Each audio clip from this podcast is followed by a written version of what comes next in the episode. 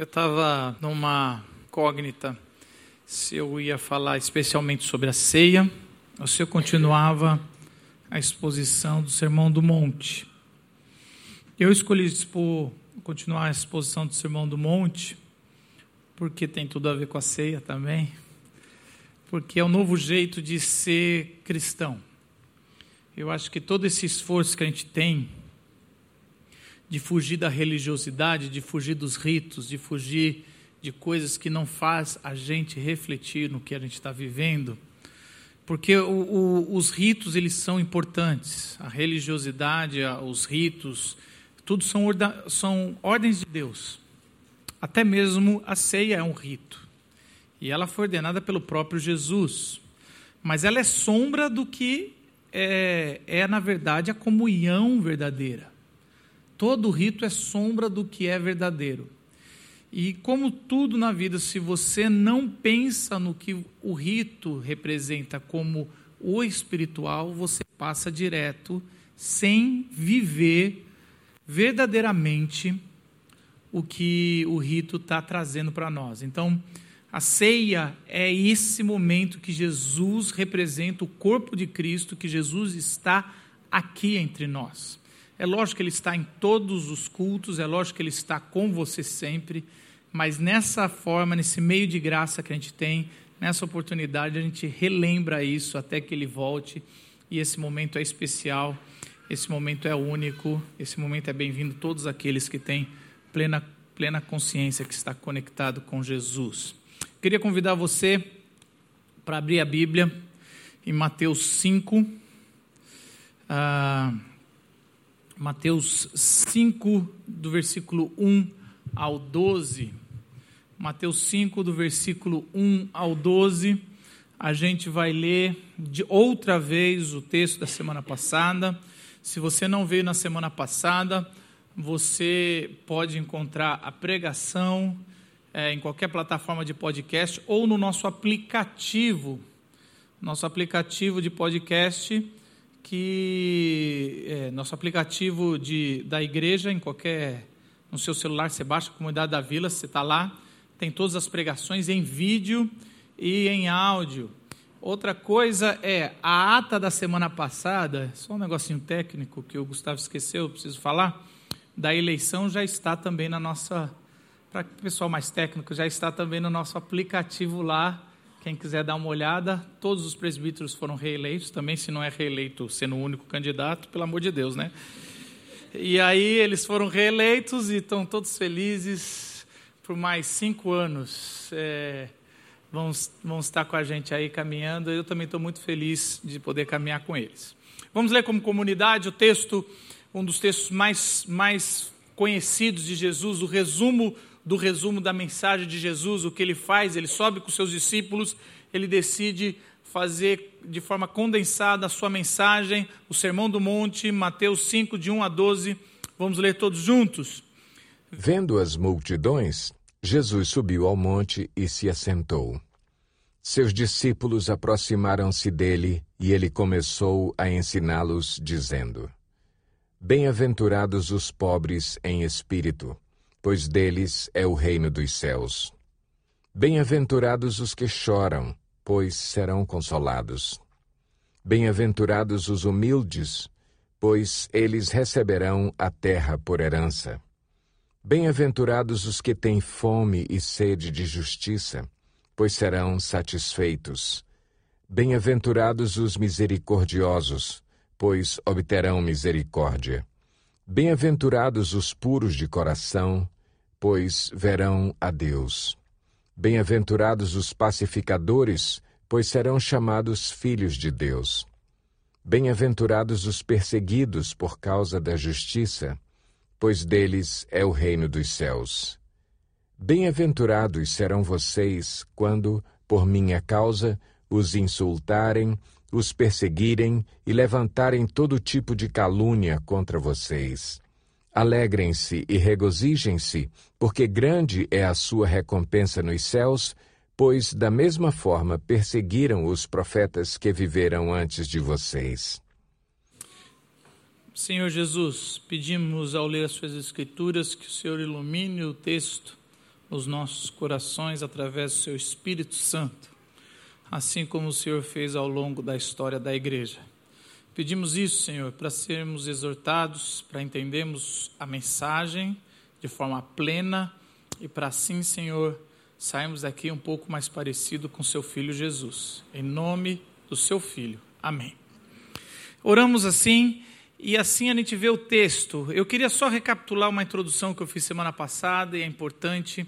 O Sermão do Monte, Jesus ele vai citar algumas coisas. Jesus ele vai citar sempre um contraponto do discípulo com alguém. Às vezes são os pagãos, que é são, é, às vezes vai ser os, os mestres da lei, os doutores da lei, às vezes vão ser os fariseus, às vezes apenas os judeus. John Stott, um grande teólogo contemporâneo nosso, morreu há poucos anos atrás. Ele vai dizer que isso mostra a singularidade da transformação de Jesus Cristo e do Evangelho. Ele mostra que o Sermão do Monte vai trazer o padrão que é dos discípulos de Jesus, que não é um padrão de um crente de igreja nominal, que seria como se fosse o, doutor da lei, um mestre da lei, um estudioso, um crente nominal. Eu vou na igreja, eu tenho meu nome lá no hall, eu sou um dizimista, eu tenho, eu tenho esse nome, mas não, não é isso que é ser um discípulo de Jesus. Não é, não é igual a um, uma pessoa mundana, igual um, um, um pagão, que também Jesus, é, Jesus vai o tempo todo fazer esse paralelo. Não é igual um religioso, os fariseus.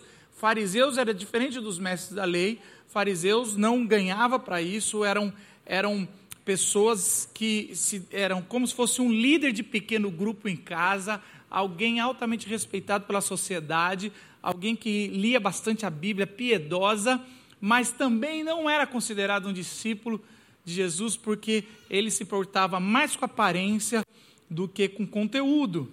E também não era igual aos judeus da época, que não era igual os doutores da lei e os ah, fariseus que eram os irreligiosos. Eles apenas nasceram lá e Jesus faz esse paralelo. Então, o que é ser um discípulo de Jesus, né? O que é ser esse discípulo? Jesus vai trazer esse novo padrão, essa transformação. E ele vai dizer o seguinte: Felizes, bem-aventurados são vocês que estão percebendo que estão sendo transformados pelo Espírito. E é só assim que você entende o bem-aventurados. Porque não faz sentido nenhum você ser feliz e chorar, você ser feliz e ser perseguido, você ser feliz e, e, e, e ser pobre de espírito. Não tem, não, tem, não tem sentido nenhum, mesmo que o choro não seja um choro de, de, de sofrimento, mas é um choro muito mais de, ah, de quem você é, né? igual a gente tinha falado semana passada, mas tudo isso não faz sentido a não ser que esse feliz é um feliz de transformação existencial, é um feliz de saber que você está sendo regenerado por Deus, é um feliz de ter sido encontrado por Deus. Esse é o bem-aventurado. Então, bem-aventurado é você que está tendo as marcas de alguém que foi encontrado por Deus. E assim como o fruto do Espírito, que Paulo fala, e são várias características, mas é um fruto só, são várias características de um discípulo é, de bem-aventurados, são oito, mas é um só discípulo, não são vários discípulos. Ah, eu tenho a característica do que chora, eu sou chorão. Eu tenho a característica do que precisa perseguido. Não, é um só discípulo que tem várias características. Semana passada a gente viu quatro que é de forma vertical com Deus. Então a gente viu ah, os humildes de espírito, ou pobre de espírito, a gente viu que era algo espiritual, é aquela miséria é, existencial, que aí você, consequentemente, você chora por quem você é, e aí é, é bem-aventurados os que choram, e por você chorar, você vai entender que você precisa ser manso, porque você não é uma pessoa é, saudável espiritualmente quando as pessoas descobrirem você não pode reagir desse jeito, você é manso, bem-aventurado os mansos, mas por outro lado, por você conhecer o Cristo, você tem sede de justiça, você não é um manso passivo, você é um manso ativo.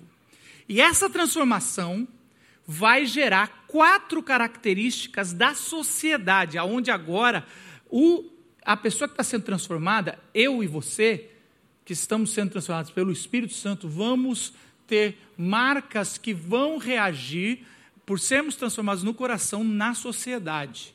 E aí são de forma horizontal quatro que eu queria abordar com vocês essa manhã. A primeira é a forma misericordiosa, quando Jesus fala: Bem-aventurados são vocês que são misericordiosos, pois obterão misericórdia. E é interessante que a misericórdia, diferente da graça, são duas características diferentes, mas a misericórdia geralmente se trata da dor e a graça se trata da culpa. É interessante. Então, a misericórdia você trata da dor do outro. Quando o outro está na dor, você vai e você é algo que você tem no coração a misericórdia e você tenta encontrar alívio, cura e ajuda. Eu estava na terapia essa semana e, e eu estava trabalhando, por que, que eu não tenho misericórdia no coração com o meu terapeuta? E ele estava assim, a gente precisa trabalhar isso, Marcos, a sua figura pastoral está te afetando. Fala assim, mas é que eu não tenho misericórdia, eu queria ter mais misericórdia. Às vezes eu penso assim, eu estou numa situação que aconteceu alguma coisa e eu fico assim, eu deveria estar tá chorando agora, né? Eu deveria estar tá um pouco mais contrito e eu não estou.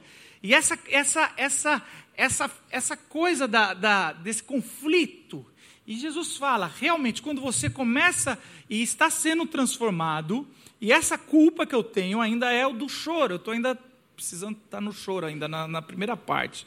Desculpa, o seu pastor ainda está no começo da transformação. Mas alguns estão mais avançados. Mas isso é uma característica que está aqui, porque essa misericórdia de coração é uma, algo que dói. Minha mãe está aqui hoje e ela é uma misericordiosa de coração. E ser misericordioso de coração é algo terrível.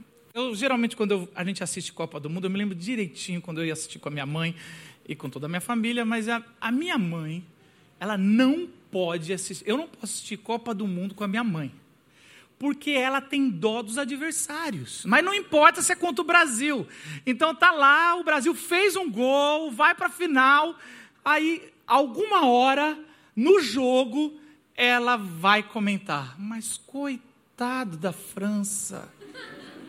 Ou coitado da Alemanha. Mas mãe, a Alemanha ganhou de 7 a 1 um tempo atrás. Mas coitado, mas agora não é culpa deles. Então ela tem uma misericórdia no coração, que sente a dor do outro, e não importa se agora é a hora da revanche ou a hora é ter a dor. Então é exatamente isso.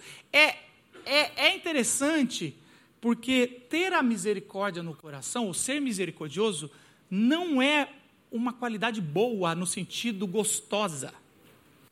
Dói. Porque não basta a dor da tua vida, mas você começa a compartilhar a dor dos outros. Porque só não bastasse a sua dor, mas você agora tem a dor dos outros. A dor dos outros é a sua dor. E Jesus está falando: se você começou a sentir a dor dos outros, esse é um sinal que você é um discípulo meu verdadeiro. Porque agora você começou a ser o corpo. Você começou a ser o pão sem fermento. Você começou a ser um. Você começou a ser um não só no corpo de Cristo, ser um como criatura, como criação, como ser humano. Por isso que esse negócio de nacionalismo, no fundo, no fundo, é uma tremenda bobeira. Porque somos seres humanos. Somos um na criação. Por isso que racismo é uma bobeira. Por isso que no final tudo é uma bobeira. Porque ou a gente é um na criação de Deus, e a gente sente a dor do outro, seja ele um imigrante, seja ele do outro lado, ou a gente não está entendendo o que é ser um discípulo de Jesus. Entender que Deus criou todas as coisas. É assim que o bom samaritano, quando viu o miserável, o rapaz que foi ajudar, é, que estava descendo de Jerusalém para Jericó caiu, ele foi ajudar porque ele teve misericórdia. A palavra de Jesus fala: ele olhou e teve misericórdia daquele homem. Vocês lembram quando Jesus contou a parábola do bom samaritano? Qual era a pergunta? Como eu faço para ir dar o reino dos céus? A pergunta era clara: Jesus, como é que eu sei que eu sou salvo? Como é que eu sei que eu, que eu vou, vou para o céu? Como é que eu sei que eu vou herdar o céu? E era exatamente Jesus estava falando: se você tem a marca do discípulo, se você é misericordioso igual o samaritano. O mundo natural, ele é cruel. ele não tem misericórdia. O meu default, default é aquele negócio que quando você liga o computador, ele vai para a tela do Windows normal, sabe assim? Esse é o default. O default do seu coração é cruel. Não tem misericórdia, não tem a miséria na córdia, no coração, não tem o miserável no coração. Não é misericordioso. E Jesus está dizendo: a marca horizontal de um discípulo que você, você começa a sentir a dor do outro. Mas, Marcos, se eu começar a sentir a dor do outro, vai ser insuportável. Você vai sentir feliz, porque você vai ver que é o selo de alguém que é salvo em Jesus Cristo. Exatamente isso. Por isso que Jesus continua, ele fala: uma outra dor que você vai sentir e que vai te marcar que é feliz, é que você é um limpo de coração. Você é puro de coração, você é limpo de coração. Bem-aventurados são os puros de coração, os limpos de coração, porque virão a Deus. E o limpo aqui, Lutero, ele vai dizer que é um contraponto claro com o, a lei cerimonial que limpava as coisas antes de comer.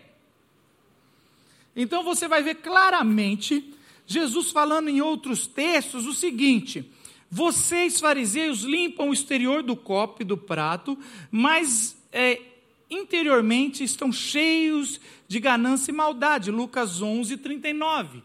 O que, que Jesus está dizendo, fazendo esse contraponto? Ele está dizendo assim: a pureza que vocês estão tão é, limpinhos na mão, bonitinhos, tomado banhos, mas não adianta nada ser limpinho por fora e sujo no coração. Parece meio óbvio hoje, ai que coisinha de escolinha dominical para criança, mas naquela época, entre os religiosos, era muito sério as leis cerimoniais e os rituais de purificação. Existe um contraponto claro aqui, que Jesus está revertendo, tanto que ele deixa para trás essa lei cerimonial. Isso é muito forte, porque ele deixa para lá e deixar para trás, porque ele está dizendo, é mais importante o coração limpo do que o ritual de se, se purificar. Não adianta ter toque ficar lavando a mão dez vezes, sendo que o seu coração nunca foi limpo. E é isso que Cristo está dizendo. Mas por que, que isso é uma dor? Porque o puro de coração, ele é enganado facilmente, ele é ele é toda hora ele vê pureza. Ele, ele, ele, ele acredita nas pessoas. E aí talvez essa seja uma coisa que Jesus já conseguiu me transformar um pouco. Já que eu só me acabo aqui na pregação, deixa eu pôr uma coisa boa. A minha esposa fala: Marcos, você acredita muito nas pessoas. Você tem que desconfiar. Eu falo, mas eu acredito nas pessoas. Eu acredito que as pessoas mudam, eu acredito nas pessoas, eu acredito mais do que acreditar nas pessoas, eu acredito nas, na, na potencialidade das pessoas. Então eu acredito nas pessoas e elas vão, e às vezes eu sou enganado facilmente, ou eu sou manipulado facilmente, porque as pessoas falam uma coisa e eu falo, vamos, faço, é isso, estou junto. E as pessoas puras de coração, elas, elas não têm essa maldade mas essa é a característica do discípulo de Jesus. Ela foi marcada e ela tem essa pureza, porque ela foi lavada. E mais que isso, ela também tem uma outra característica, ela não é, ela não tem essa mistura de desonestidade, dissimulado ou desprezível, algo que está sujo. Ele tem um coração puro. Aí já não sou tão, tão eu, mas ele, ele é um coração transparente, e está se tornando transparente porque é o coração de Cristo.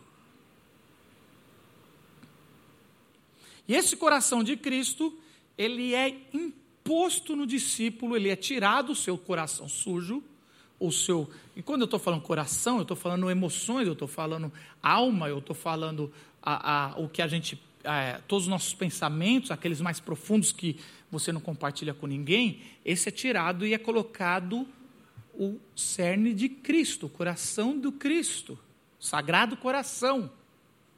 E quando é colocado isso, é bem-aventurado vocês que são puros de coração. Então, às vezes você fala assim: ai, Fulano, você bate em você, fala o seu nome.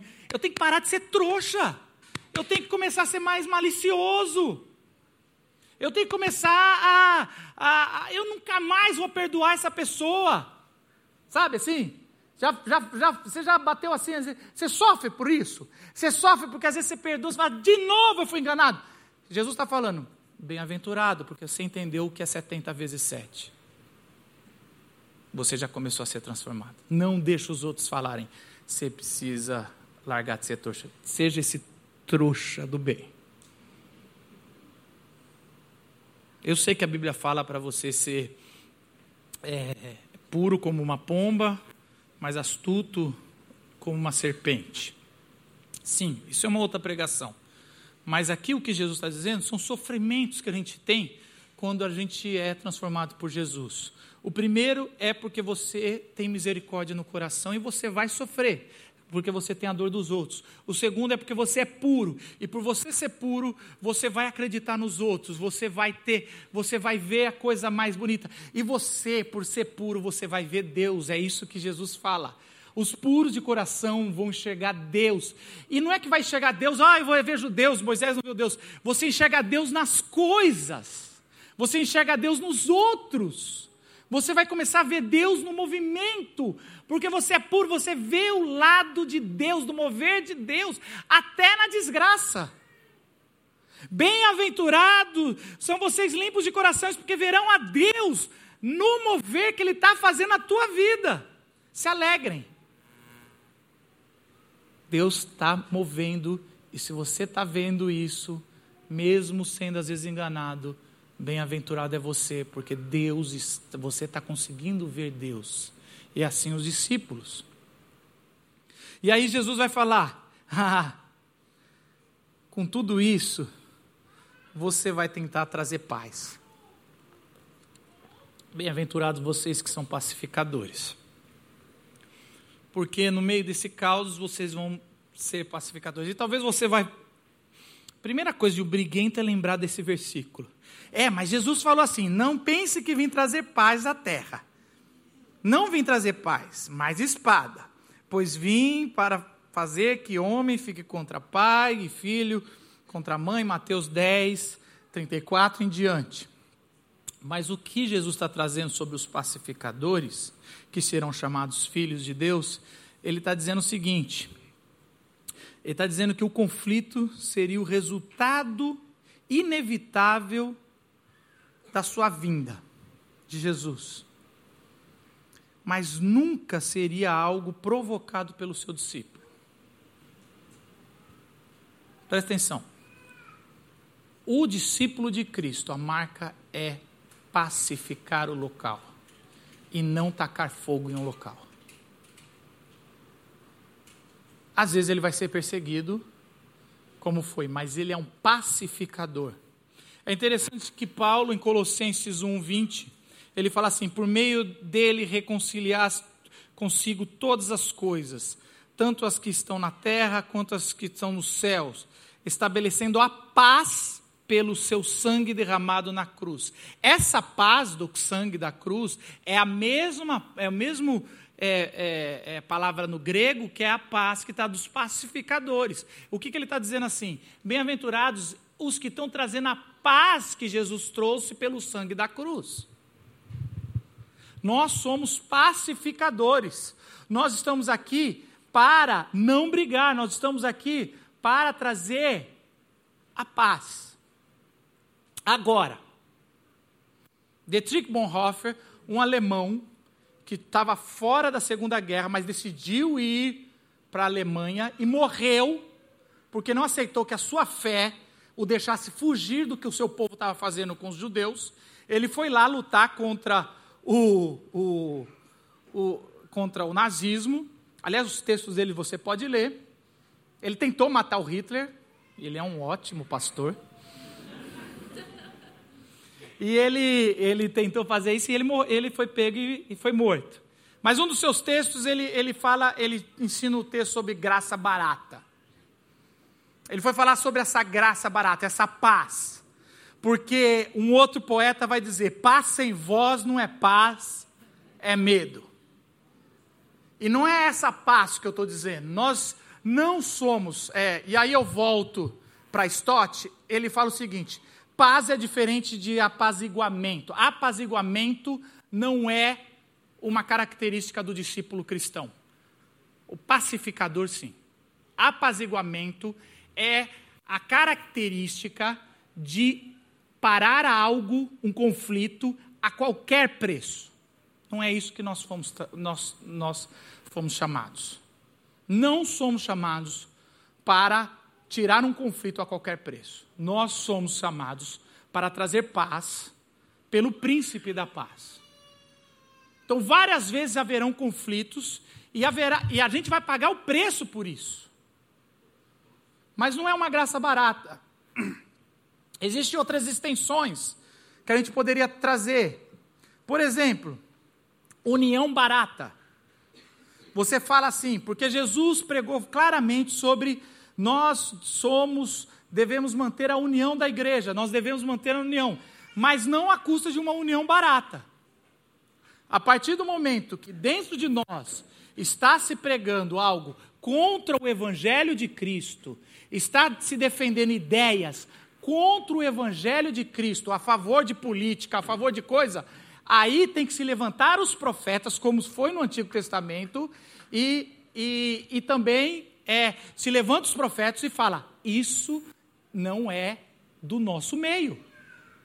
Não podemos, ah, não, gente, não faz esse tipo de protesto, não fala não, porque a gente tem que ser uma igreja união, não podemos atacar entre os nossos, sei o quê.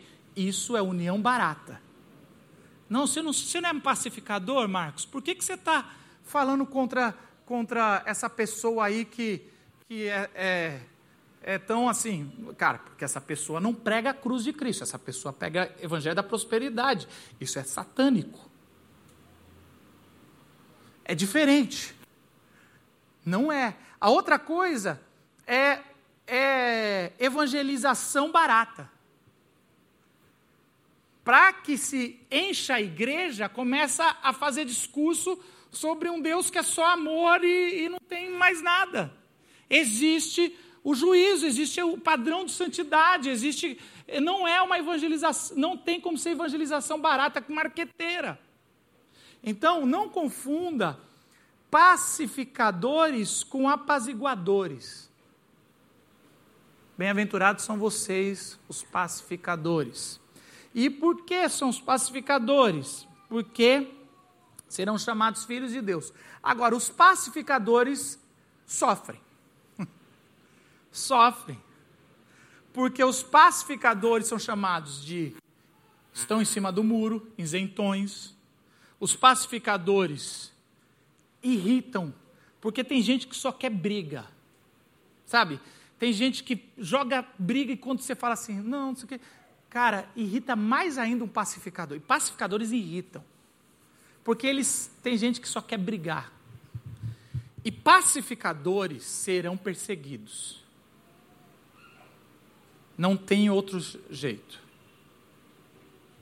Eu lembro na escola, isso faz muito tempo, mas eu, eu aprendi. Eu estudei escola pública a minha vida toda. E, e eu lembro que estava atrás e, e, eu tinha um amigo meu que se meteu numa briga.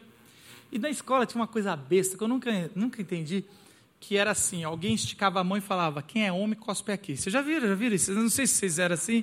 Eu nunca entendi isso. Por que, que tem que cuspir numa mão? E é mais idiota quem estica a mão que eu acho que ele vai tirar para cuspir no outro, né? Mas ele falava assim, que era homem, cospe aqui, aí cuspiu, aí cuspiu no outro, aí começaram. Aí a briga na escola, pelo menos na minha época, eu devia ter sétima série, que não é a mesma da agora, eu não sei, vocês fazem a conta aí. E aí você tem aquela briga que você começa só a empurrar. Pum, pum, gasta um tempo, todo mundo faz a roda, e porrada, porrada.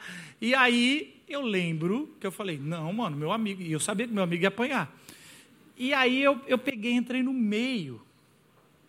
Entrei no meio e falei, gente, gente, calma, calma, calma, calma, para que isso? Para que isso? E eu cresci numa família cristã que não tinha esse negócio de, de dar soco na cara. E eu lembro que eu tomei na cara. E eu apanhei dos dois. Você, e aí depois eu falando para o meu amigo, meu, por que, que você me bateu também? Ele falou, porque você nunca atrapalha uma briga. A gente tinha começado ali, você atrapalhou. Eu falei, mas como atrapalhou? Eu estava te ajudando, cara, você ia apanhar. Eu ia apanhar dele, mas quando eu vi que ele estava batendo em você, eu falei, de você eu não apanho. Eu falei, cama, mas dava. Eu aprendi uma coisa naquele dia. Primeiro que você não mete na briga dos outros, mas segundo que em briga de marido e mulher você mete a colher sim porque é por isso que o nosso país é um dos maiores índices de, de agressão com a mulher, porque a gente acredita nisso, porque os pacificadores vão apanhar junto e vão ser perseguidos. Porque na verdade Jesus ele, ele foi um pacificador, Martin Luther King foi um pacificador, e tantos outros foram e morreram. Pode ver, os pacificadores morrem e é por isso que o último ele cai nisso. Bem-aventurados vocês que serão perseguidos por causa da justiça, pois deles é o reino dos céus. Olha que interessante. Esse é muito interessante, porque esse tem duas, tem parte A e parte B. Eu falei que eram oito bem-aventurados, você deve ter contado, alguns são meio metódicos. Falou, mas são nove. Mas essa tem parte A e parte B. E essa parte A e parte B é tão especial que a parte A é na terceira pessoa, como todos os bem-aventurados, mas a parte B é na segunda. Parece que Jesus está assim, ó, bem-aventurados para os outros, para os outros, mas daí nessa segunda ele fala, vocês. Ele dá um, sabe assim, sabe que ele quebra a quarta parede e olha para a câmera, Jesus, se fosse um filme. É muito legal. Você, você saca essa parte aqui que Jesus olha para os discípulos e fala, vocês. Mas o ruim dessa quarta parede que ele quebra é que é na hora da perseguição, né? Podia ser na, no felizes. Não, é perseguidos. Porque assim, essa parte do perseguido é muito claro, porque Jesus está preparando seus discípulos, porque se há uma coisa que é a marca do discípulo de Jesus é a perseguição. Nenhuma das características, o que Jesus está dizendo é todas as características da transformação que eu vou gerar em vocês, comunidade da vila, vai desembocar em um lugar. Prosperidade? Não. Dinheiro? Não. Riqueza, felicidade, prazer? Não. Perseguição. Eu não sei o que prometeram para você em outras igrejas, mas é isso que Jesus promete. e você vai ficar extremamente feliz. Você vai regozijar. E olha só, porque parece meio doido, porque assim, quando alguém, o incrédulo quando é perseguido, ele se vinga. O imaturo fica de mau humor. O estoico suporta, né? Lembra do estoicismo? É aquele que você tem que sorrir e aguentar. O masoquista gosta. O discípulo regozija. Por quê? Por três motivos que está no texto aí. E assim eu encerro. Primeiro, em partes porque Jesus falou: é grande a sua recompensa, seu garladão. Então a primeira coisa é que quando você é perseguido, você sabe que Deus vai te retribuir não por mérito, porque não existe mérito nessa vida espiritual. Meritocracia é uma coisa mais nossa, mas não existe isso no campo espiritual. Meritocracia no campo espiritual é o inferno. Só existe uma coisa: se você pedir, Senhor, se você cantar aquela música, Senhor, eu quero de volta o que é meu, ele te dá o inferno. Então não canta essa música, a gente não canta aqui porque a gente não quer o inferno. Porque de volta é só o inferno que ele te dá. Então assim, então assim, é, não, não peça, é, é, é você por volta, por que, que você fica feliz? Porque você sabe que Jesus falou: é grande a sua recompensa toda vez que você estiver sofrendo perseguição por causa da minha justiça. Segundo, porque é o selo e o certificado de autenticidade cristã. O versículo 12b vai dizer exatamente isso. Ele vai dizer que, pois da mesma forma perseguir os profetas que vieram antes de vocês. É exatamente isso. Os profetas que vieram antes da gente, que eram legítimos, eles foram perseguidos.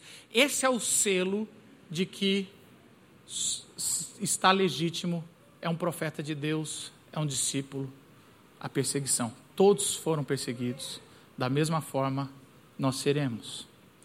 E a terceira que ele fala é: porque vocês estão sendo perseguidos por mim. É tão doido isso que os primeiros discípulos após o Pentecostes, eles foram açoitados quando foram questionados no sinédrio e presos. E quando eles voltaram para casa, eles celebraram e regozijaram no capítulo 5 de Atos. Por quê? Porque eles sabiam que a alegria que eles estavam sendo perseguidos pelo evangelho de Jesus e por Jesus.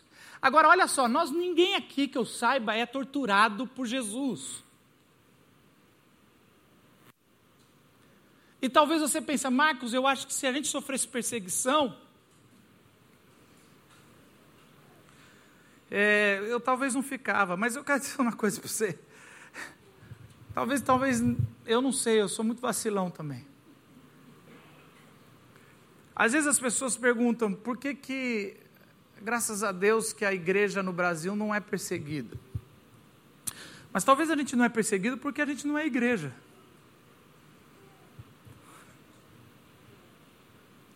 Porque o discípulo que vive essa realidade, consequentemente, será questionado, será injuriado, será difamado, será perseguido.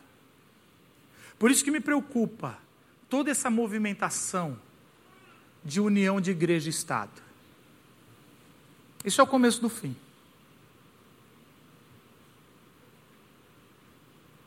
Nós somos os profetas e o sal. Nós fomos chamados para ser luz durante as trevas. Se o sal parar de salgar, será jogado na estrada e pisoteado. Mas se o sal salgar, ele é o discípulo. Graças a Deus, porque Jesus dividiu o seu corpo e hoje a gente celebrou isso, e o seu sangue. Porque Jesus é o único, é o único que foi misericordioso até o fim. Só Jesus tem o miserável em si, eu e você no coração dele, tão forte, tão forte que ele encarnou. Só Jesus é o único que é puro de coração 100%. Dele não houve pecado, nunca houve, mesmo sendo filho de mulher, ser humano como eu e você, ele nunca pecou sendo tentado da pior forma possível. Mas ele era puro e ele via Deus. E viu Deus em nós, mesmo nós sermos totalmente corrompidos. Jesus é o maior pacificador, porque ele pacifica, pacificou a guerra entre os homens e Deus. Ele colocou fim. Então toda a sua alma e toda a minha alma que é que luta contra o pecado, ele colocou um fim porque ele derrotou o pecado e derrotou a morte. E nós, você e eu, você não precisa mais viver em guerra, não interior, você não precisa mais viver essa luta que você vive interior. Essa semana eu fui aconselhar alguém que tentou suicídio. Não precisa mais, não precisa mais. A paz de Cristo no sangue que foi derramado na cruz é derramado dentro de você e essa paz pode tomar conta de você de uma vez por todas. É isso que nós celebramos no corpo de Cristo hoje. E ele foi perseguido. E ele foi perseguido até a cruz. E ele não foi perseguido fugindo. Ele falou: Você só me persegue porque o meu Pai permitiu. E ele se entregou à cruz. Para que eu e você possamos ser aceitos e viver essa paz com muito mais amenidade do que essa perseguição que Jesus viveu. Que a gente possa ser essa marca do discípulo de Cristo, de forma vertical, entendendo sobre a nossa condição de pobreza, de miséria, mas também que a gente possa ser na sociedade esse sal que tem misericórdia, que, que luta pela paz, que a gente tenha pureza no coração e que quando formos perseguidos, possamos refletir igual o nosso Cristo. Abaixe sua cabeça, vamos orar. Senhor Jesus,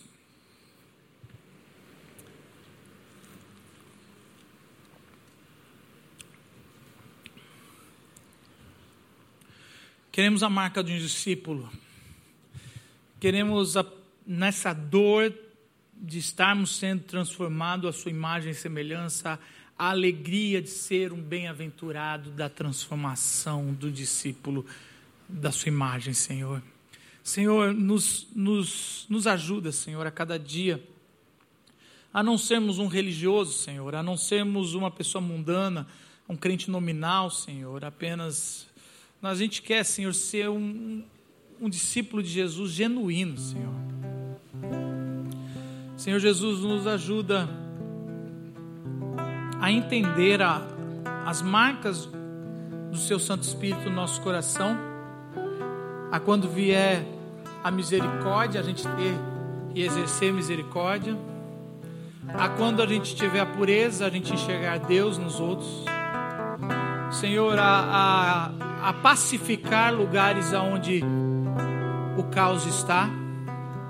E quando formos perseguidos, Senhor, a entender a alegria, Senhor, porque estão perseguindo não por nossas fraquezas, mas pela justiça do teu evangelho. Estão perseguindo a ti. Queremos exaltar o teu nome e não queremos que isso seja uma marca de orgulho, mas que seja uma marca de humildade. Que saiamos daqui mais parecido contigo. Em nome de Jesus. Amém.